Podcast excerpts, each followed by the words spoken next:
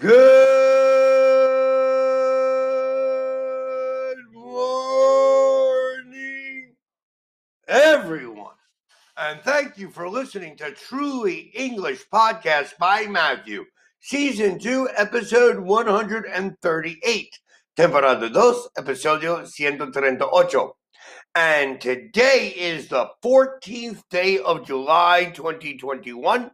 Hoy es 14 de Julio 2021, and today is Wednesday.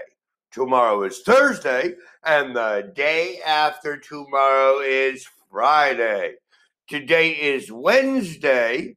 Yesterday was Tuesday, and the day before yesterday was Monday. The day before yesterday, I was working. The day after tomorrow, I will be working. That's all I do. I work and I work and I work. What did you do yesterday? Did you go to the movies? Did you have classes? Are you on vacation? What will you do today? What are you going to do tomorrow? Tomorrow I will be working. What will you do tomorrow? Will you go to dinner with your family? Will you go to the beach? Will you rent movies? Will you watch movies on Netflix? What are you going to do tomorrow? Today, I want to review with you vocabulary for food. Everybody loves food. First word, provisions, aborrotes. Second word, bread, pan. Third word, biscuit, galleta. Next word, butter, mantequilla. Next word, cake, pastel. Next word, candies, dulces. Next word, coffee, cafe. Next word, cookie, also galletas. Next word, cracker, galletas de agua, or galletas como saladitas. Next word, cream, crema. Queso, queso. Chips, papas fritas, or potato chips. Eggs, huevos. French fries, papas fritas. Jam, mermelada. Lard, manteca. Margarine, margarina.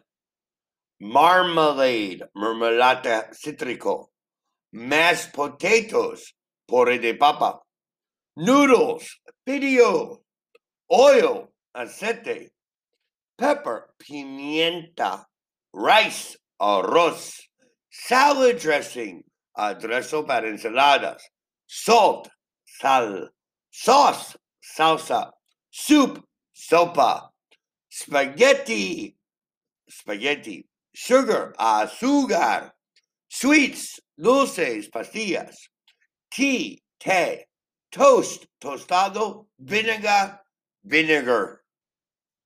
Meals, las comidas, breakfast, desayuno, brunch, desayuno, almuerza, lunch, almuerza, supper, cenar informal, dinner, cenar formal, appetizer, aperitivo, hors d'oeuvres, entremesas, starter, entrada, First course, primero plato. Main course, plato de fondo. Dessert, postre. Beef, carne. Or res. Breast, pechuga de pollo. Chicken, pollo. Chop, chuleta. Duck, pato. Fillet, filet. Lamb, cordero. Leg, pata. Mutton, cordero. Pheasant, faisan pork, cerdo, rib, costilla, sirloin, sirloin, T-bone es un tipo de, de carne, res, turkey, pavo, veal, ternera, venison, ciervo, wing, ala, seafood, pescados y mariscos. So let me ask you, what is your favorite food to eat? I prefer to eat poultry and seafood. Poultry is aves and seafood is marisca, mariscos. I prefer to eat seafood and poultry. What do you prefer to eat? Normally, I don't eat breakfast, but I do eat lunch and I do eat dinner. I eat a light lunch and a heavy dinner. Do you eat a light lunch or a heavy lunch? Do you eat a heavy breakfast? Do you eat a heavy dinner or a light dinner? Normally, when you eat with your family, what do you have? I eat a lot of Italian food, Mexican food, Japanese food, and sushi food. And I am a eater. I love to eat. That's the reason I am overweight. Sobrepeso.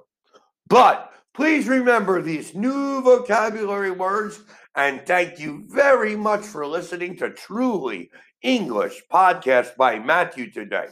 Please send us your comments and requests for future episodes to www.trulyenglish.com.mx or to our Facebook or Twitter accounts or here in Anchor Podcasts. Thank you very much for listening. And remember to listen to our next podcast tomorrow on Thursday. Have a great Wednesday and thank you. Goodbye.